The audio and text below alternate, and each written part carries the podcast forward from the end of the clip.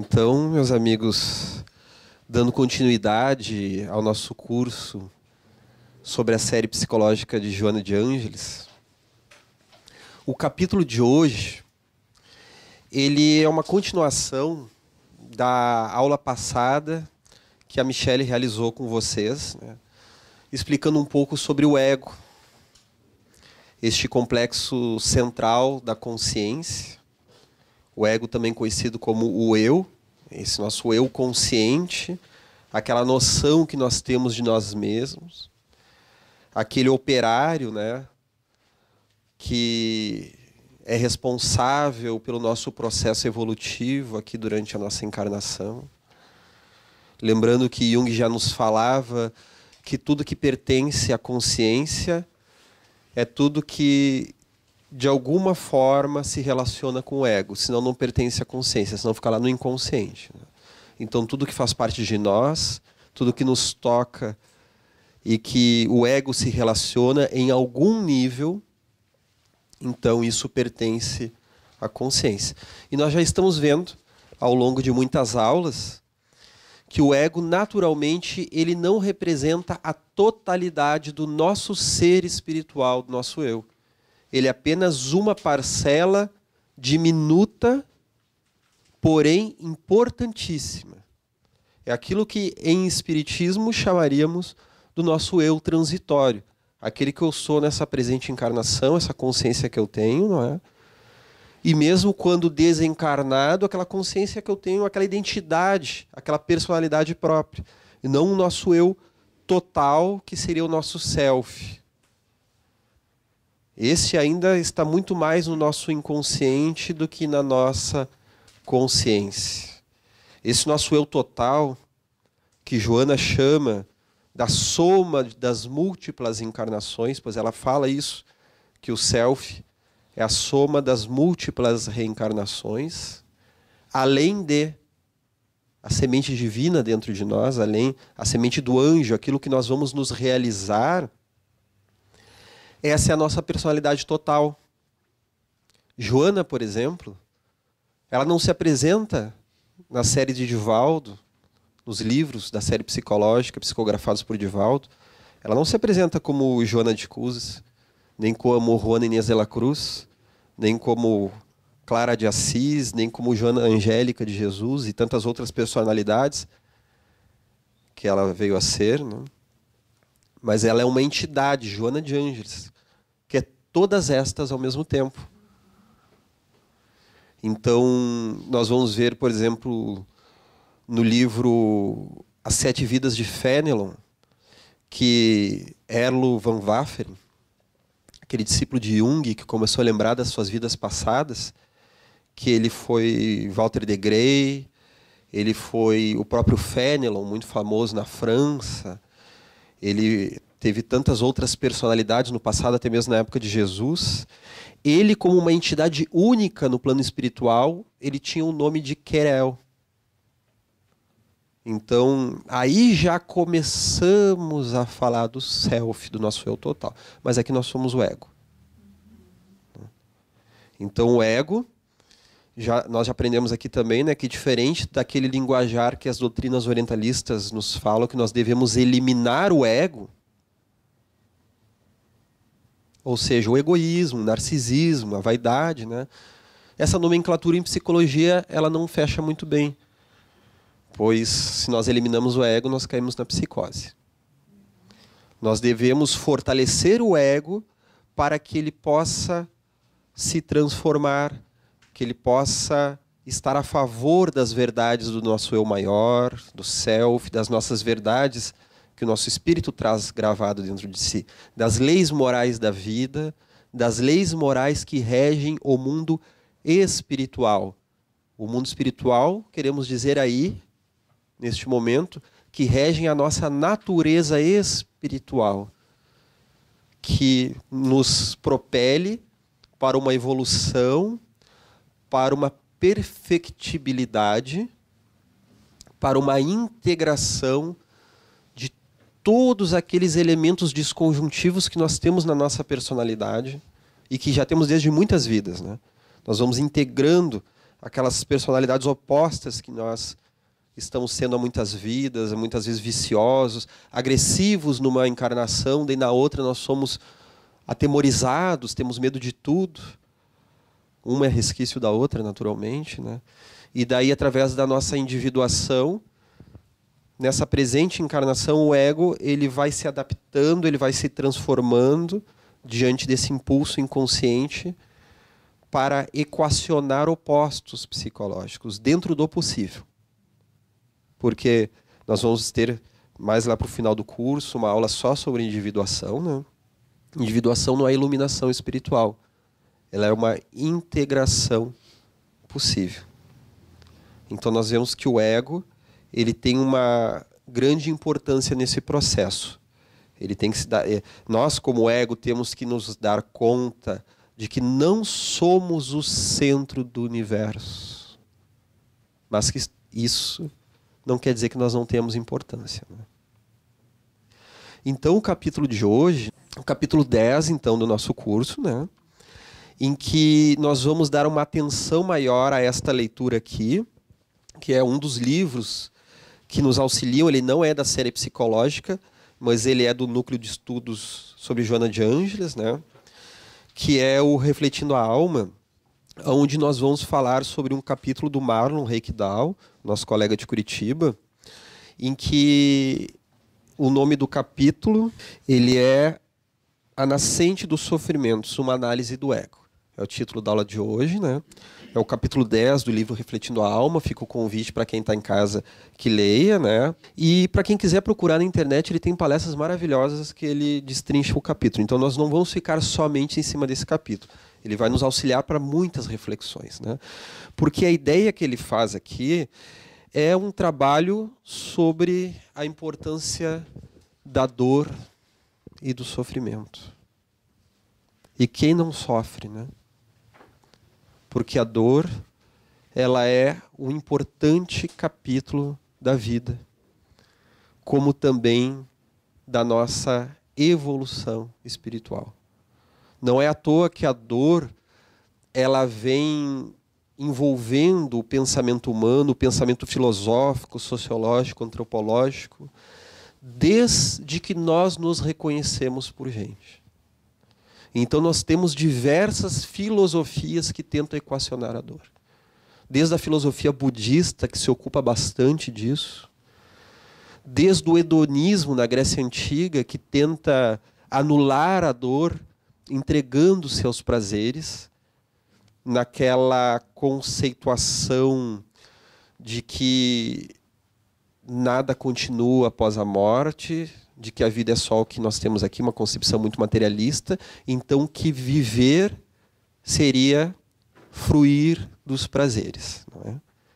O que é uma coisa muito difícil de se atingir, e se assim o fosse, né, aquelas pessoas dotadas de grandes fortunas e de grandes prazeres seriam grandes sábios, auxiliar a humanidade, e nem sempre isso ocorre. Né? Pois há muito um sofrimento que vem do vazio. Né? Não existe só o sofrimento da dor física, da dor corporal, do frio. Né? E a gente está aqui no Rio Grande do Sul.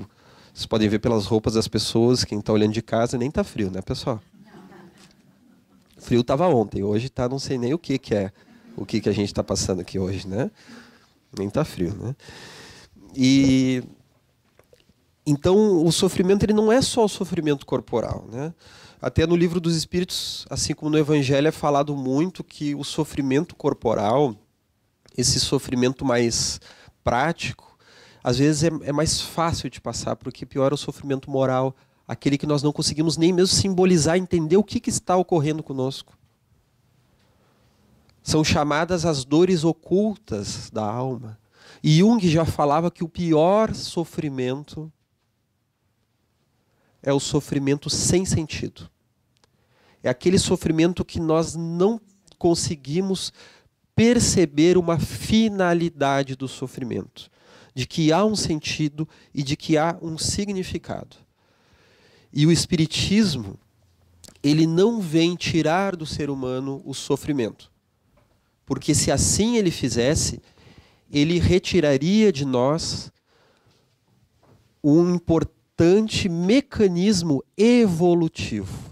Porque o sofrimento, por enquanto, no nível espiritual de provas e expiações em que nós nos encontramos, ele ainda é um mecanismo não punitivo, não masoquista, mas ele é um mecanismo evolutivo para nos auxiliar a discernir o certo do errado.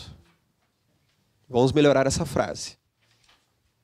O certo do errado, não de uma lei local, não de um costume, não da lei que a mãe ou o pai colocaram dentro de casa, porque tudo isso é relativo.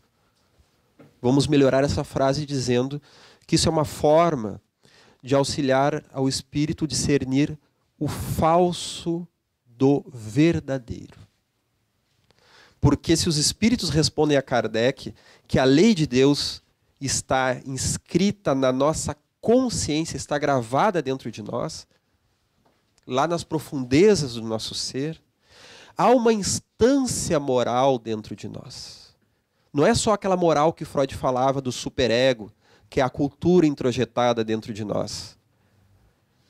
Há uma outra moral que Jung fala que é a moral que vem do self, do nosso eu maior, que vai nos levar muitas vezes por uma culpa, por um constrangimento a ser superado naturalmente, mas vai nos levar por esse constrangimento diante de algo que nós fizemos, de algo que não está bem, para que nós possamos achar o eixo saudável do nosso espírito, do nosso ser, conforme Joana de Ângeles descreve.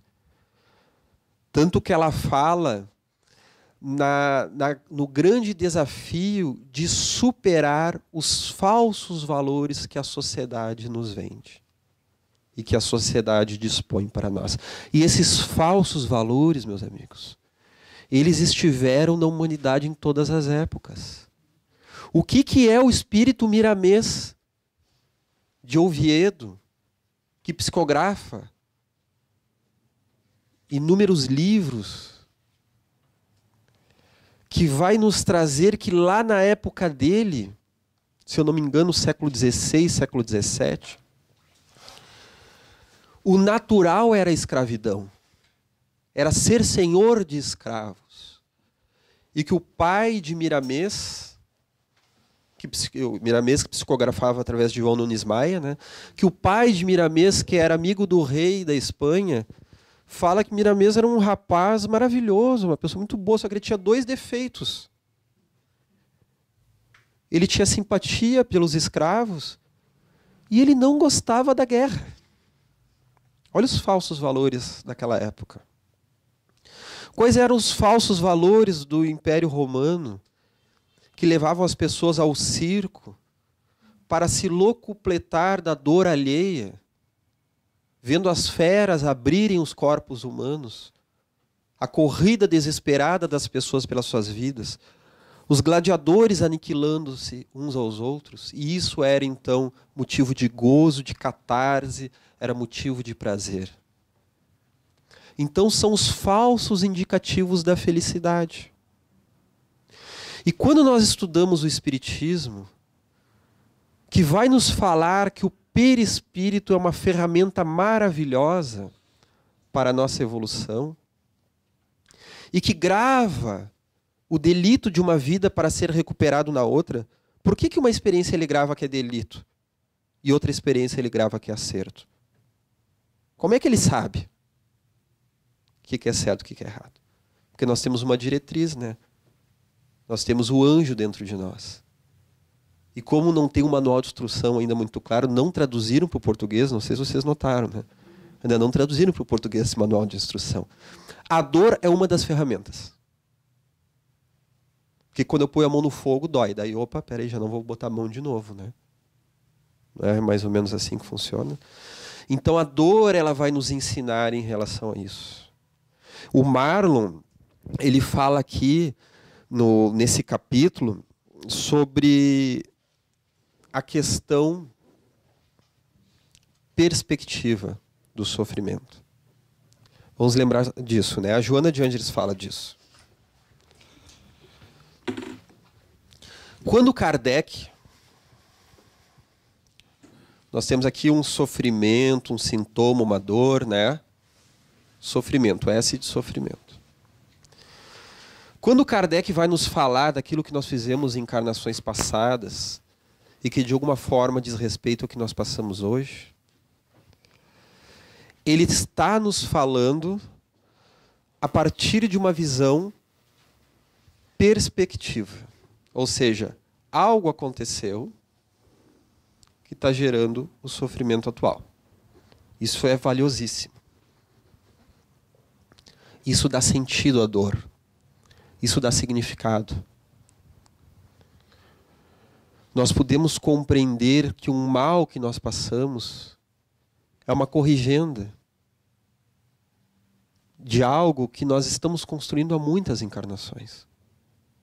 Eu me lembro de determinada vez, eu não, não lembro se eu já comentei aqui com vocês, né? Que um senhor, eu acho que já, acho que já comentei aqui na aula da Joana, que um senhor, uma vez, ele estava sofrendo muito porque ele havia recebido um revés na sua vida financeiro antes dele nascer. A família empobreceu. Era uma família muito rica, uma família de industriais, né? E eles sofreram um golpe jurídico, perderam tudo, passaram muitas privações. E ele cresceu, ele e os irmãos, aprendendo que aquilo é uma coisa horrível que pode acontecer a qualquer momento. E ele começou a se armar contra tudo e contra todos. Agora lembrei, eu comentei com vocês uma aula de revisão que inclusive não foi filmada, né? Então o pessoal de casa vai ver isso pela primeira vez, né? E ele começou a se armar contra tudo e contra todos e se tornou um sujeito até certo ponto paranoico. E que economizava dinheiro a todo custo, né? Então, é, era um sujeito, né, que, que relatou, né, isso num, num, tratamento espiritual, no centro espírita, veio pedir ajuda uma vez, né, ele relatou o, o seguinte, né, que ele sofria muito, então a família achava assim que, que eles ganhavam uma quantia modesta, assim, que dava para viver, né? Então tinha, não, não podia fazer academia, academia era uns 200 reais, então não podia gastar em, em academia, né? Eles deviam ganhar ali uns 4, 5 mil reais para o sustento familiar do mês. Né? Na verdade, o senhor ganhava uns 50 mil reais né, por mês, só que vivia de uma forma paupérrima, porque tinha medo desses reveses. Não é? E ele começava a ver inimigos em todas as pessoas que se aproximavam. Então, por exemplo, o filho uh, começava a namorar uma moça. Não, mas essa moça ela deve ter um interesse por trás do meu filho, né? Ela está querendo ali o golpe do baú, deve ter alguma coisa, né? Então a pessoa introjetou isso e num trabalho espiritual, num trabalho espiritual, ele perguntou para o espírito orientador, né, por que que ele tinha esse sentimento, né, e por que que por que, que ele sofria tanto com essa questão que aconteceu lá antes dele nascer, com os pais dele, e agora já um senhor de idade, ele ainda vivia com aquela questão, né? E o mensageiro espiritual, né, entendendo assim que ele já estava em condições de, de compreender essa realidade, ele diz assim: Pois é, meu amigo, tu, os teus familiares desencarnados que se encontram na tua volta, este grupo de espíritos com o qual tu fazes parte, vocês vêm fazendo esse tipo de golpe há séculos. Isso que vocês passaram não foi quase nada. E o pior, aqueles espíritos que estavam à volta dele continuavam pensando dessa forma, pois eram extremamente manipuladores, tanto que essa pessoa ela tinha tanto medo das relações que precisava manipular as relações para que tudo estivesse conforme a vontade do seu ego, do seu eu.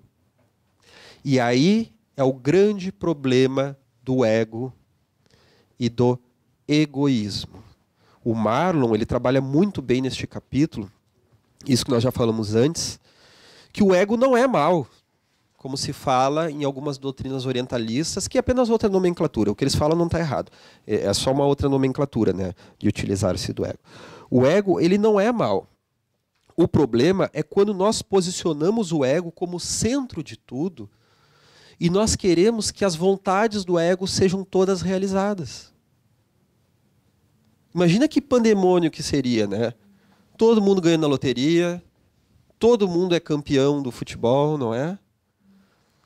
A gente quer as coisas conforme a nossa visão de mundo. E isso é um dos detalhes pelos quais nós ainda estamos engatinhando em termos de espiritualidade. Porque vejamos bem, olha quantos séculos nós temos de mediunidade mal utilizada através daquilo que é chamada magia negra. A pessoa então, né, as, as religiões africanistas maravilhosas, como nós temos na Umbanda e tantas outras que fazem o bem, fazem a caridade, mas nós sabemos daquelas outras que, não, não agora falando das boas, que utilizam a caridade, que fazem o bem, que utilizam o do passe, da psicofonia, coisas maravilhosas, né?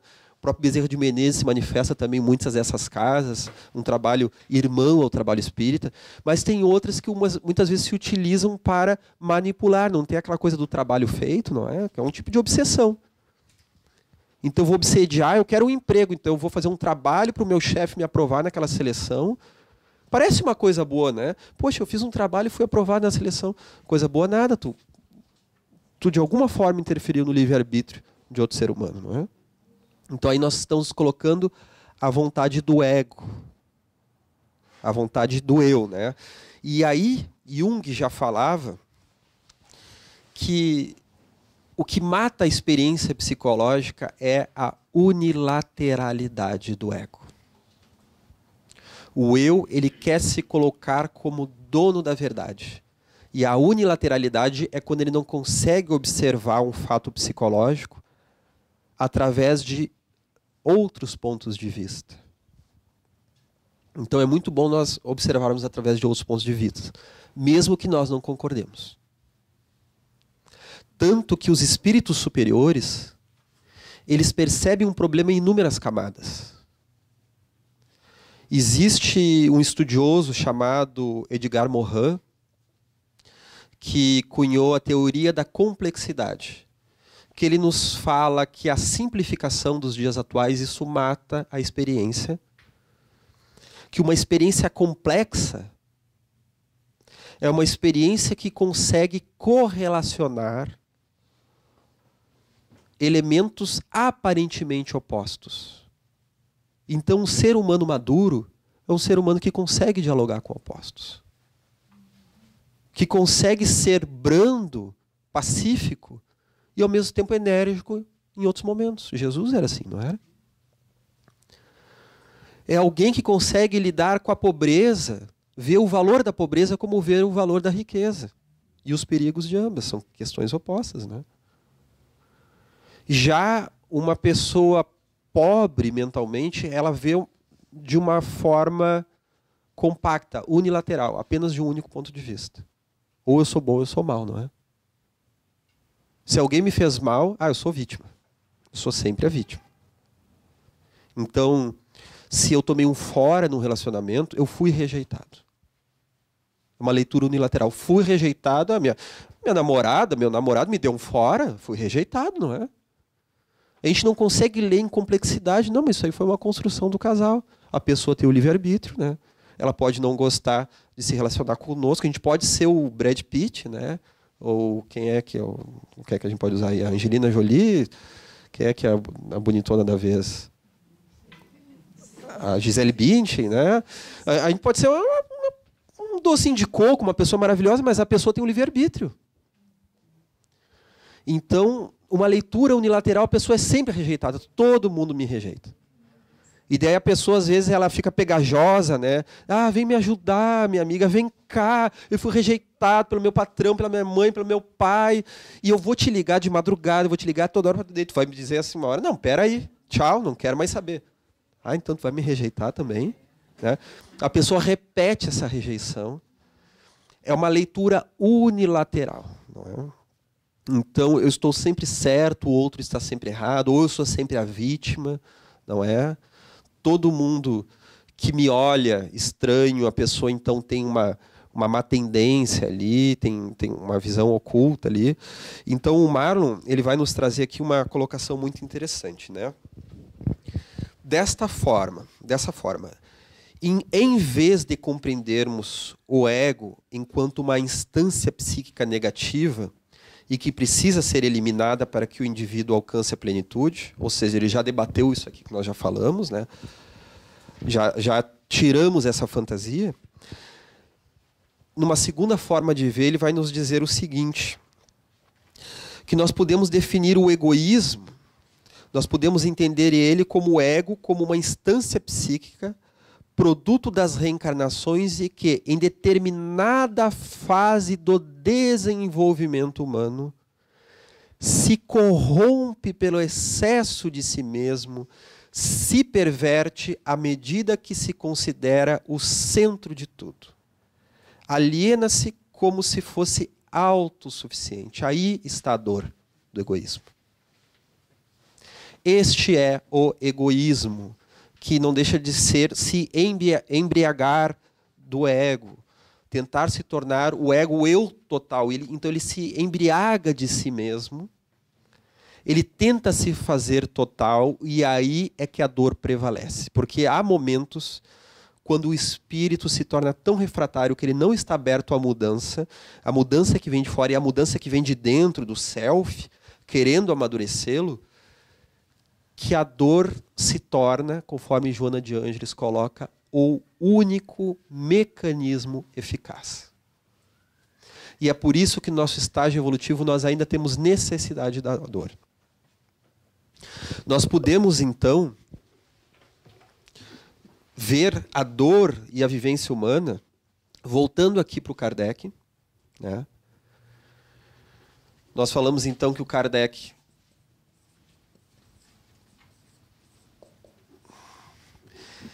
ele vai falar de, de uma visão perspectiva, causa e efeito.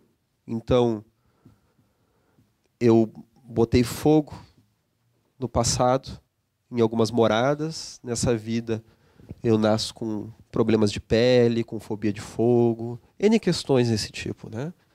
Eu traí corações, eu humilhei pessoas através do matrimônio, dos casos conjugais ou extraconjugais. Nessa vida eu tenho que lidar com, com decepções amorosas, com a traição, com o abandono da pessoa amada. Né? Ou seja, eu tenho que ter a mesma experiência em algumas ocasiões no polo oposto para mim me apropriar dessa vivência, não, apenas, não, não basta apenas a vivência teórica. Né? Ele fala da questão perspectiva, mas ele fala também da visão prospectiva. Então aqui nós temos, né, como nós já vimos em outras aulas, o porquê do sintoma. Lembra na aula sobre libido? E aqui nós temos o para quê? A visão prospectiva. Então eu adoeço, o sofrimento, a dor. Então nós temos o porquê do sintoma e o para quê, que é o que o Jung trabalha. Né? Então, por exemplo, assim, uma psicanálise freudiana, uma psicologia clássica, trabalha muito o porquê. Né? Então, ah, tu foi rejeitado pela mãe. Então, foi humilhado pelo pai, então criou uma mudez, criou um, um constrangimento. Mas ele também vai trabalhar o para quê do sintoma, ou seja, eu adoeço de uma forma que vai me evoluir. E aí nós vamos para Evolução em Dois Mundos de André Luiz, para Missionários da Luz também de André Luiz, onde há o preparo de uma reencarnação em que o espírito ele pede pela dor e pelo sofrimento que irá lhe educar em capítulos que há dezenas de encarnações ele não consegue se educar. Então, se a vaidade me foi um problema em muitas e muitas encarnações, eu vou pedir então para vir para uma disfunção, vou vir manco de uma perna, como o André Luiz relata ali, né, com um problema na tireoide, pode levar ao hipotiroidismo, que a pessoa engorda bastante, né? a pessoa come só alface, mas engorda, não, não, não, importa. Né? O hipertireoidismo pode vir também, para que afete, então, a estética, porque o espírito, tendo uma percepção mais alta da vida, ele entende o significado da dor. Vamos lembrar dessa questão, a dor com significado. A dor com significado, ela é suportável.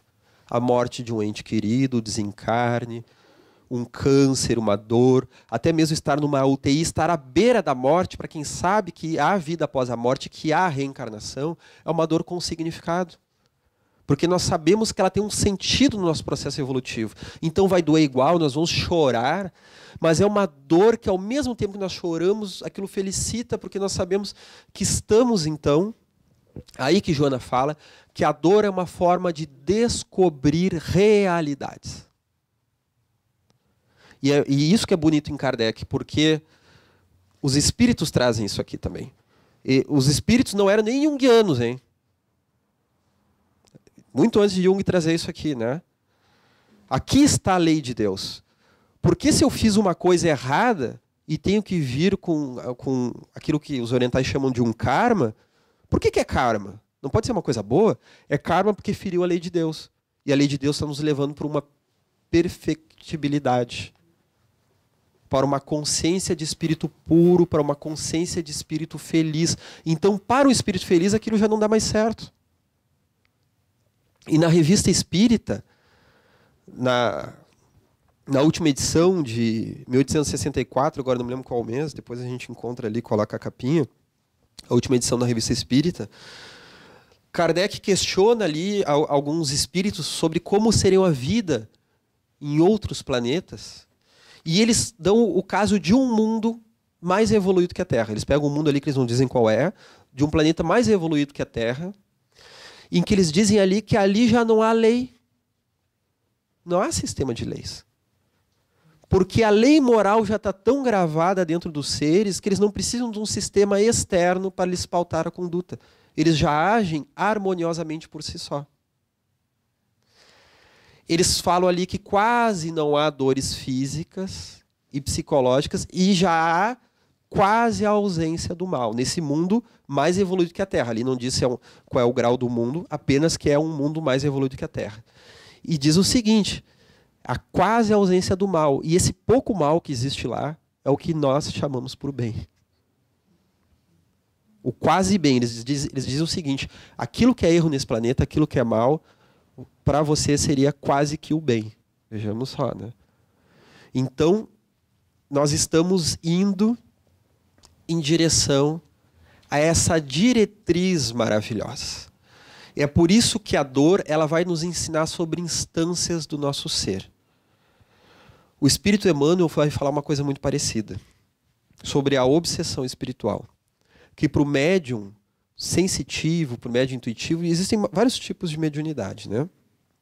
E a mediunidade é uma coisa maravilhosa, que ela nos traz um prazer da alma. Quando nós sintonizamos com um espírito mais evoluído que nós, é outra perspectiva, não é? É um outro sentimento. A gente se enobrece daquilo, né? Mas nós sabemos que há também a mediunidade de provas e que qualquer médium mais ou menos bem lapidado, ele vai passar por, por vários momentos de sofrimento, né? através da psicosfera infeliz de amigos encarnados ou desencarnados que se aproximam, não é? E a gente brinca assim que só dói quando respira, não é?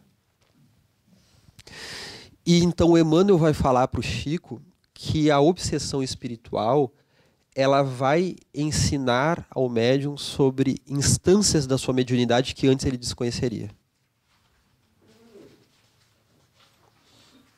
Camadas de percepção sensitivas que a primeira vez que vai sentir vai ser via dor, para depois sentir ela através de um sentimento mais elevado. E vamos transportar isso para o mundo psicológico, não só mediúnico, psicológico. A dor, ela vai nos ensinar sobre realidades. Não há aqueles poetas que só quando tomam fora vão escrever uma música bonita, não é? A dor de cotovelo. O depressivo, ele vai sentir as profundezas da alma. É na depressão que ele vai sentir camadas que ele não sente no dia a dia. Só que ele não pode ficar nisso, né? ele vai se viciar naquela, naquela lamúria, né? E é por isso então que são camadas que um dia serão melhor sentidas através da plenitude. Através dos prazeres da alma, né? Porque só os prazeres do corpo, eles não bastam, né? vamos ver algumas coisas que o Marlon coloca aqui, né? Logo no início do capítulo, ele vai fazer uma referência a Joana de Ângeles no livro Plenitude, em que ela, analisando então a doutrina de Buda, que Buda foi um ser humano que se dedicou a compreender a dor. Ele teve vivências muito opostas, porque quando ele nasceu, Já um médium da aldeia, um sacerdote, uma espécie de sacerdote, ele fala para o pai de Buda, que era um grande rei, que diz que ele seria um homem santo. Né? E o pai do Buda, do Siddhartha Gautama, que é o nome do Buda histórico, que Buda, na verdade, é uma condição espiritual. Né? Então, quando falamos o Buda, na verdade, estamos falando do, do Buda Shakyamuni, né? o Siddhartha Gautama. Né? E ele, naquela sua visão unilateral de, egoística, ele não vê como uma riqueza para todos. Ele quer ver primeiro para si. Esse é o problema do ego. Quando nós estamos abordando um assunto da perspectiva sempre do eu. É por isso que nós somos competitivos. É por isso que, ora, nós queremos vencer o outro e, ora, nós temos muito medo de ser vencidos. Porque às vezes nós estamos encarando uma vivência muito na perspectiva do eu. O que, que o meu eu a minha persona, a minha personalidade vai ganhar com isso, né? E a gente não está conseguindo ver de fora. Então o pai dele não conseguiu ver a questão de fora. Disse, tá, ele até pode ser um homem santo, mas primeiro ele vai ser um grande rei. Então ele tem um planinho maquiavélico, né, brincando, né? Em que Buda então, Siddhartha Gautama não vai conhecer a dor. Então ele cerca ele nos palácios, ele não podia sair dos muros do palácio, e é ordenado que só tenha gente jovem, bonita, contente perto do Buda. Fartura alimentícia, fartura sexual, em todos os sentidos, só prazeres. Né? Só que ele tem um vazio muito grande, porque é um espírito ali, não é? E um dia ele quer conhecer os muros, o, o, o mundo fora dos muros do palácio. Ele faz arquetipicamente aquele périplo que muitos de nós fazemos, né? Que é conhecer a vida além daquele mundo que os nossos pais nos ensinaram. Então ele vai fazer esse trajeto e o pai dele monta mais uma ceninha ali, né? Então monta, só vai ter gente bonita e até que ele vê um velhinho e ele tenta entender o que é aquilo, né? Deixaram passar um velhinho. E ele vai atrás daquele velhinho, ele entra na vila e ele vê morte, ele vê dor, ele vê pobreza, e ele começa a sofrer porque era um espírito sensível, né? E daí ele então sai numa jornada para tentar compreender aquilo e ele vai para o outro oposto, ele vira a seta. E ele, ele fica então sem tomar banho, comendo praticamente nada, o que é doado, no meio da dor, meditando na natureza, passando fome, frio. Quantos adolescentes nós vemos que fazem isso, não é? Que buscam, parece assim, a pessoa, pô, mas a pessoa busca o pior, busca o mais difícil. E a gente não entende o porquê, e muitas vezes tem algum significado. James Hollis, no livro Sob a Sombra de Saturno, falando sobre os rituais de passagem, por exemplo, do masculino, ele fala que ele estava num dia bem cedo da manhã, ainda naquela serração, passeando com a esposa dele e o cachorrinho. E muito cedo, recente amanhecido o dia, e já estavam os jovens treinando futebol americano, os adolescentes. E a esposa dele diz assim: Mas que maldade fazer isso com esses meninos. Esse dia sábado de manhã eles podiam estar na cama dormindo, estão ali fazendo exercício. E dele ele diz assim, ele pensa com ele mesmo assim, né? Mal sabe ela que eles dariam de tudo para estar aqui, que é o mais importante para eles. Dentro daquele ritual também existe dentro do feminino, mas ali ele está avaliando dentro do masculino, o ritual da dor sacrificial dotada de um sentido. Tu paga um preço caro por algo que tu estima. Então, neste caso, acordar cedo, passar frio, levantar, fazer aquele esforço, fazer exercício de manhã tem um significado, naquele caso de integração no grupo, não é?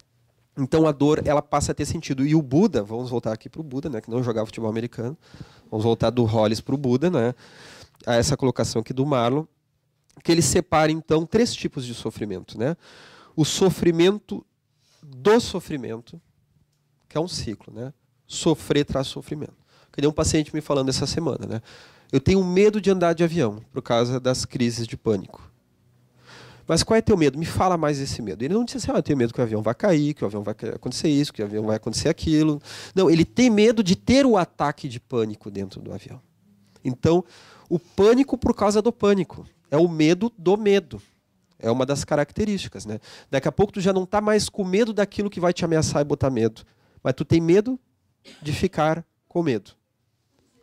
Eu não sei o que entender, por exemplo, desse que tu falou do, da dor e sofrimento de estarem ali é um preço muito alto, mas uh, me bate na cabeça assim, que preço muito alto é esse? Porque parece que o preço é só valor de dinheiro e não preço de situação. Não sei se eu me esclareci. Tudo bem. Uh, é um valor emocional. É um valor emocional, e Jung trabalha muito isso, que nós precisamos do sacrifício sadio. A gente tem uma, uma fantasia de que a gente vai evoluir sem sacrifício, não é? Então a gente vai. É a mesma coisa assim, ó. Vamos imaginar que a gente vai emagrecer comendo chocolate. Tá? É o sonho, né? De todo mundo emagrecer comendo chocolate. Não dá certo, né? E muitas pessoas já tentaram. Acredito que alguns vão tentar ainda hoje, né? Mas não dá certo. Então, nós temos que pagar um preço, é aquilo que na, é, é o, o, que Jung chama do calcinatio, do calcinar. Nós temos que queimar. Calcinar vem de queimar. Então tu vai queimar diante de algo. Eu quero comer aquele sorvete e o sorvete está ali. Eu vou queimar aquilo dentro de mim. Eu vou passar por aquele processo de suportar para lidar com o vício, até mesmo da sexualidade. Às vezes a pessoa tem uma compulsão sexual e ela precisa. O sexo não é mal, o sexo não é ruim. O problema é a compulsão. E ela precisa se ver privada de algo. Eu lembro muito bem daquele filme, aquele filme da, do pianista famoso, que era negro, até ganhou o Oscar, o ator que interpretou o Jimmy Fox, que é o Ray Charles. Muito bem.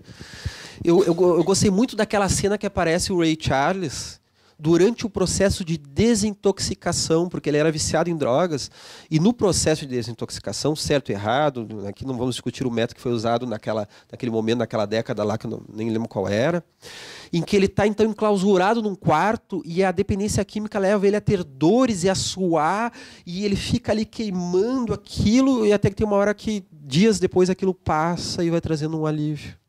É o calcinátio, é o calcinátio. E às vezes, quando a gente tem que passar por um calcinátio, eu lembro dessa situação. Tem horas que a gente tem que queimar, que a gente tem que suportar. Suportar a falta de alguém, suportar uma privação que tem um sentido, não de uma forma masoquista. Suportar uma privação que tem um sentido, não é? A própria desencarnação faz isso, né? Desencarna um ente querido, eu vou ter que suportar aquilo, né? Eu vou chorar, eu vou lidar com o luto, é natural. Eu sei que eu vou reencontrar a pessoa depois. Mas se eu me revoltar, vai acontecer aquilo que Ivone Pereira fala no livro Recordações da Mediunidade. Em que ela, com aquela vidência maravilhosa, Olha só o experimento que ela fazia quando ela era adolescente, né? O pessoal que cresceu assistindo Sessão da Tarde gostava do Rambo, não é? Que era o cara forte, né? Rambo programado para matar. E não era nada perto da Ivone Pereira, tá? Essa sim é forte, né? Ela, porque o médio tem aquela coisa, né? Aquela o médio Bob Esponja que chama, né? Fica uma esponjinha, né? A gente chega uma pessoa mais carregada, já se sente mal, né? Uma vez na praia eu entrei numa fruteira para comprar fruta, estava até fechada a fruteira, mas o cara lá me disse: "Não, tá fechada porque aconteceu uma coisa na minha família", mas ele me atendeu, né? Dele, pai, que desencarnou um parente e tal. Meu pai morreu, então eu tô vindo do velório, né? Deu, pá, fui ali comprar fruta, dei uma palavra de consolação, deu fui embora carregando ali as frutas e carregando o pai dele junto comigo, né? E, e, e aquela mediunidade, e a gente fica sofrendo, né? Então, só que a Ivone Pereira, com toda aquela mediunidade que ela tinha, ela ia no cemitério. Observar, ela ia escrever no cemitério, passear, e ela ficava vendo lá os desencarnados para lá e para cá, né? Isso é que é Rambo, né? E ela falava, por exemplo, de um casal de suicidas que haviam se suicidado por amor, quase que Romeu e Julieta, né? E um estava do lado do outro, e um não via o outro. Inclusive, se eu não me engano, tinha um que tocava violino, uma coisa assim, não é? E, e um não via o outro. Porque eles estavam enclausurados no próprio sofrimento. Então existe o sofrimento de perder o ente amado, mas existe um sofrimento pior que é a leitura que a gente faz daquele sofrimento.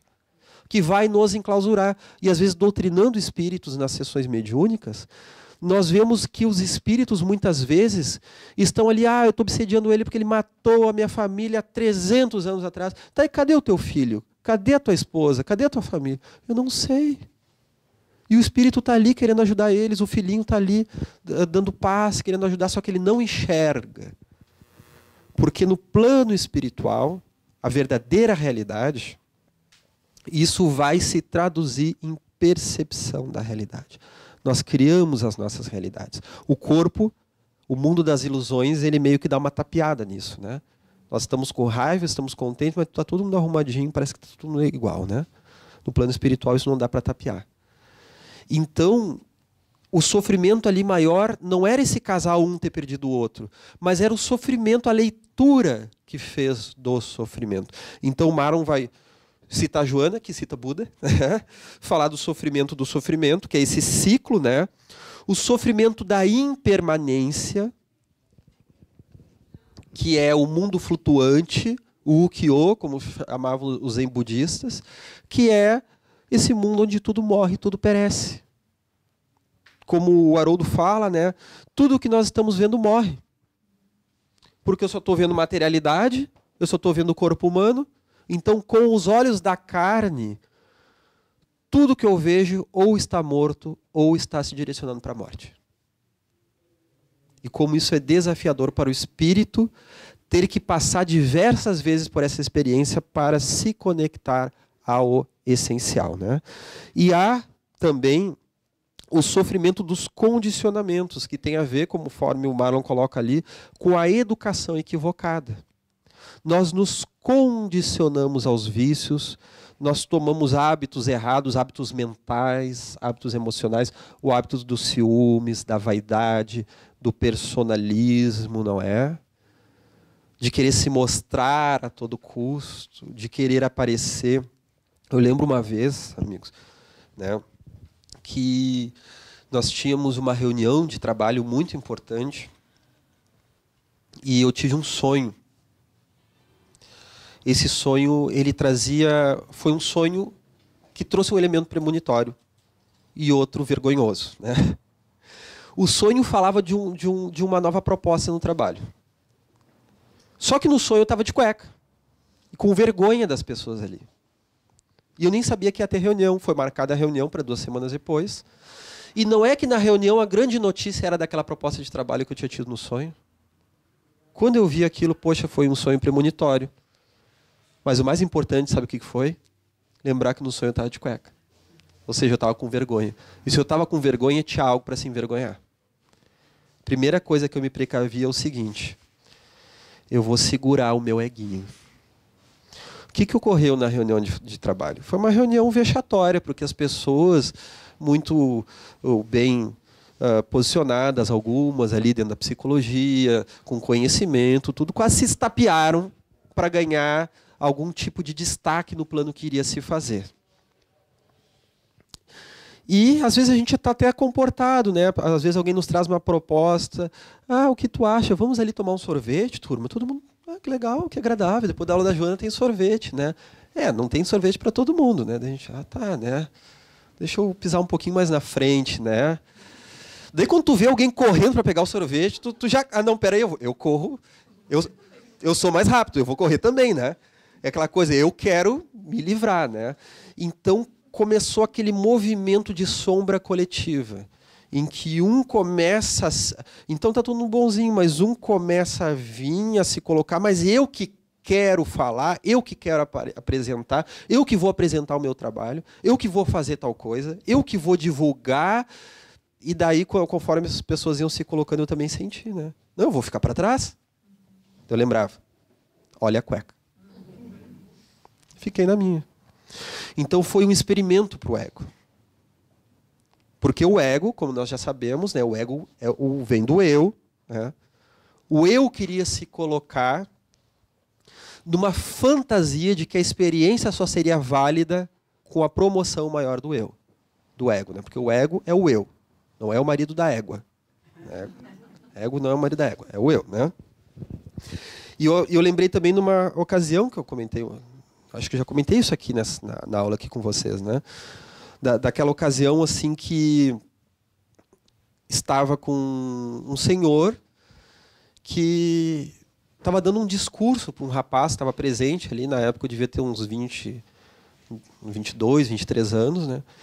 E tinha um senhor que estava presente ali, dando um discurso, como os jovens deveriam ser responsáveis, deveriam ser valorosos, tinha que trabalhar, tinha que estudar, e ele tá eu concordando com ele, era interessante, né? Porque o sobrinho dele estava presente, o sobrinho dele não sabia, era vagabundo de carteirinha, não trabalhava, não fazia nada, né?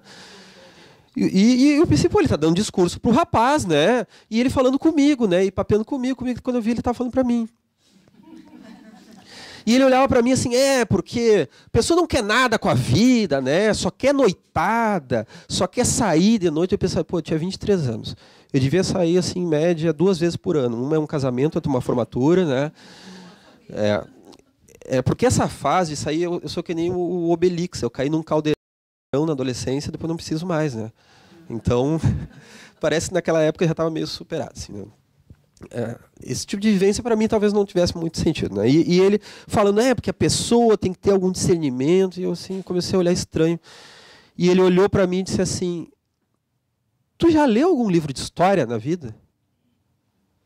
E daí todo mundo que estava na volta, que eram os parentes desse rapaz, pararam e ficaram olhando. Né? Eu estava uma semana de me formar como professor de história. Daí me veio assim, agora ele vai ver, né? Eu pensei assim, né? Agora eu vou começar assim. Sim, eu vou aqui, vou falar de todos os livros que eu já li, do Toynbee, do Perry Anderson, do Eric Hobsbawm. Eu vou falar aqui de Arthur Valley, eu vou falar de todos os sinólogos, eu vou falar do Kent Henschel, de todos os que estudaram história do Japão, eu vou falar, eu vou aqui, olha, eu posso, eu eu, eu podia citar umas 200 ou 300 obras, porque naquela época, o curso de história tu tinha que ler de 600 a 2 mil páginas por semana. Era uma coisa meio tortura, assim, sabe?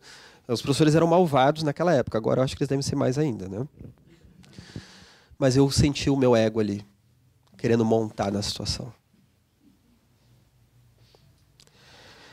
Eu acho que teria sido educativo para ele eu ter dito isso. Mas para mim, eu tinha um aprendizado maior. Eu só disse assim, já. Só. E ele olhou para mim assim, com aquela cara assim de que quem ouve uma mentira assim. Tu tem certeza? Uhum. Eu disse já. E depois ele deu mais meia hora de discurso, né? Para mim, eu tive vontade naquele momento de dar aquela esmagadinha que a gente dá, né? Só que para mim foi um aprendizado importante. Me segurar naquele momento. Então, porque minha vaidade quis cantar vantagem ali, né? E quantas vezes a gente está numa situação como essa, a situação da cueca, né? Porque a gente não quer passar pela dor, né? Então, nós vamos ver que em termos espirituais, nós somos como um violino em vias de afinação. E podemos falar até mesmo sintonia espiritual. A dor é uma desafinação. Então existe a dor porque nós fizemos algo errado no passado, mas também existe uma outra dor natural, que é de nos defrontarmos com novas realidades que nós não conhecíamos. Por isso que Kardec e os espíritos da equipe do Espírito de Verdade são maravilhosos, porque eles já previam isso aqui antes da psicologia dar-se conta. Porque isso aqui, por exemplo, Jung entra muito dentro disso. Bem depois de Kardec. Porque é um princípio da realidade, né? O que é uma realidade vai aparecer em diversas ciências, em diversas formas. Então nós vamos ver que é um processo de afinar o violino. O Jung, ele fala muito bem isso, né? Que há uma dor decorrente do contato contato do ego com o self, que o processo de individuação ele tem fases muito doloridas. E quando nós, num processo psicológico, num processo de nos conhecermos, criamos um canal maior do nosso eu transitório com o nosso espírito, nosso eu maior, com o nosso self, a gente sempre sai quebrado. O analista carioca, o Walter Boechat, ele fala isso, né? Que o trabalho de individuação é o trabalho do martelo na bigorna, né? Então o selfie dá-lhe laço no ego, né? A gente toma umas lambadas, né? Então a gente sempre sai quebrado daquele contato inicial. A gente sempre sai queimado, sai machucado daquele contato com uma realidade maior que a gente ainda não se dá conta, né? Por isso, agora já finalizando os nossos minutos finais, né? É, fazendo propaganda, claro, né, do, do, livro As Contribuições de Joana de Ângeles para Análise dos Transtornos Mentais, esse nosso novo livro da Brasil, foi o recorde de vendas do último Mednesp, agora no Piauí, no mês de junho, né? Então nós temos um capítulo sobre saúde integral, em que Joana fala disso, né? Que a saúde é uma predisposição interna. É mais uma ótica da alma do que uma condição orgânica, porque a condição orgânica é muito frágil. Os nossos corpos, Joana fala que são tecidos muito frágeis a revestir o psiquismo. E eles invariavelmente adoecem e morrem. Então nós vamos lidar com a dor, com o sofrimento. Podemos sim buscar corpos saudáveis, não tem problema em fazer essa busca, ela é bem-vinda e extremamente necessária. Porém, a saúde real é uma leitura que o espírito faz da saúde da doença. Ler a saúde de uma forma mais madura e ler até mesmo o fenômeno da dor. Eu vou colocar aqui duas situações, uma parafraseando o próprio evangelho, né, nas palavras de Lacordaire sobre o bem e o mal sofrer, que ele diz o seguinte: quando Cristo disse: "Bem-aventurados os aflitos, porque deles é o reino dos céus", não se referia aos sofredores em geral, porque todos que estão neste mundo sofrem. Quer estejam num trono ou na miséria, mas há, poucos sofrem bem, poucos compreendem que somente as provas bem suportadas podem conduzir ao reino de Deus. Então, depois de parafrasear, né, eu coloquei um, um parágrafo mais à frente, né? Então, no, nessa obra aqui de análise da Joana de Ângeles, constatando-se a inevitabilidade do adoecer como fator inerente à vida biológica, Joana de Ângeles afirma que a dor desempenha um papel muito significativo na conduta do indivíduo, pois, um, demonstra a fragilidade de que se constitui o corpo. Dois, convida a reflexionar em torno das causas desencadeadoras das ocorrências enfermiças e três proporciona capacidade de aprender a administrar todos os fenômenos existenciais. Então vejam bem, convida a reflexionar em torno das causas desencadeadoras, né? O que, que é o causo que está me fazendo bem ou mal? Qual é a minha responsabilidade? Eu estou em sofrimento diante de um, de um matrimônio malfadado. Um matrimônio que eu estou lá completando bodas de ouro, de mundo, parabéns, né? Será que é por uma suportabilidade? Será que é uma conquista ou é por botar as coisas embaixo do tapete? Às vezes é, né? Tem bodas de ouro que, que é ouro de tolo, como se chama, quase, né? Então, de pirita, né? Isso, isso mesmo, né? Enquanto há também bodas de ouro, que é aquele conhecer, né? Aquele sofrimento natural, né? Do casamento, de, de se conhecendo, de se transformando, de superando conflitos, né? Então, nós precisamos estudar não apenas a dor que nos atinge, mas qual é a nossa responsabilidade nessa dor? Para o que ela quer me despertar? O que meu espírito ganha com isso? Qual é o valor que isso tem na minha vida? Se todos me perseguem, se há uma série de infortúnios ocorrendo na minha vida, pode haver sim obsessão espiritual, pode haver uma série de dificuldades que se abatem sobre nós, mas qual é o meu papel diante disso? E mesmo que talvez eu não identifique o meu papel, porque há as provas, mas há também as expiações, expiação por mais que a gente se debata, ela tem um tempo para passar, né? Qual é a minha capacidade de suportar este périplo, de me transformar, porque os espíritos felizes que se manifestam nas sessões mediúnicas são aqueles com maior capacidade de perdão, de suportar o mal, de vencer as desilusões, de perdoar aqueles que lhes ofendem, de não pessoalizar uma ofensa. Olha bem, agora já finalizando, né? O que, é não pessoalizar uma ofensa? É não ver ela estritamente pela visão do ego. Se alguém me ofende, se eu ver somente pela visão do ego, mesmo que, que eu tente escapar, mesmo que eu tente superar, eu vou pessoalizar e eu vou ficar magoado. Isso vai acontecer. Né? Mas se eu conseguir relativizar, eu vou ver através da visão do ego. Eu, como Alexandre, vou ficar chateado sim com aquela ofensa.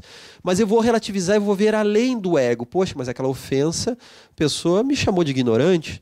Bom, ela também pode estar. Revoltada, ela pode estar assustada, ela pode estar projetando algo em mim. Ignorante, bom, eu também sou ignorante, porque eu ignoro muitas coisas, tem coisas que eu não conheço. Eu posso ter sido grosseiro e não ter me dado conta. Se não é verdade, então não tem por que eu gastar tanta energia mental nisso. E daqui a pouco essa chateação, ela já não vai grudar em mim com tanta veemência, porque eu vou ter então uma capacidade maior de superá-la, né? Porque eu consegui tirar o ego do foco ele continua ali, ele está presente, mas ele não lê tudo somente a partir dele. Vamos lembrar da aula passada, retrasada, sobre mitos e arquétipos, né? O mito da reflexão de Perseu e da Medusa. O ego ele vai ler a dor e até mesmo o contato da sombra através da reflexão do self, do olhar reflexivo se eu ler uma dor através da consciência de que eu sou um espírito imortal, eu até posso chorar e posso sofrer. Mas a dor, então, ela já não é mais desesperadora. Vamos então finalizando a nossa aula.